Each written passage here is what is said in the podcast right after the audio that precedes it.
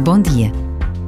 As palavras do Papa Francisco não podem ficar esquecidas na multiplicação das notícias diárias.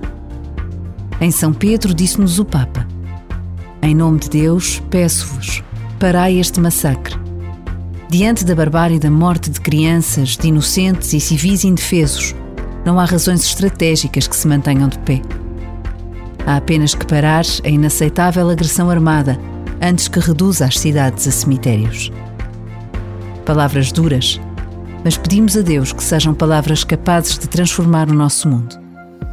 Por vezes, basta a pausa de um minuto para nos unirmos todos, aqui e agora, numa verdadeira oração pela paz.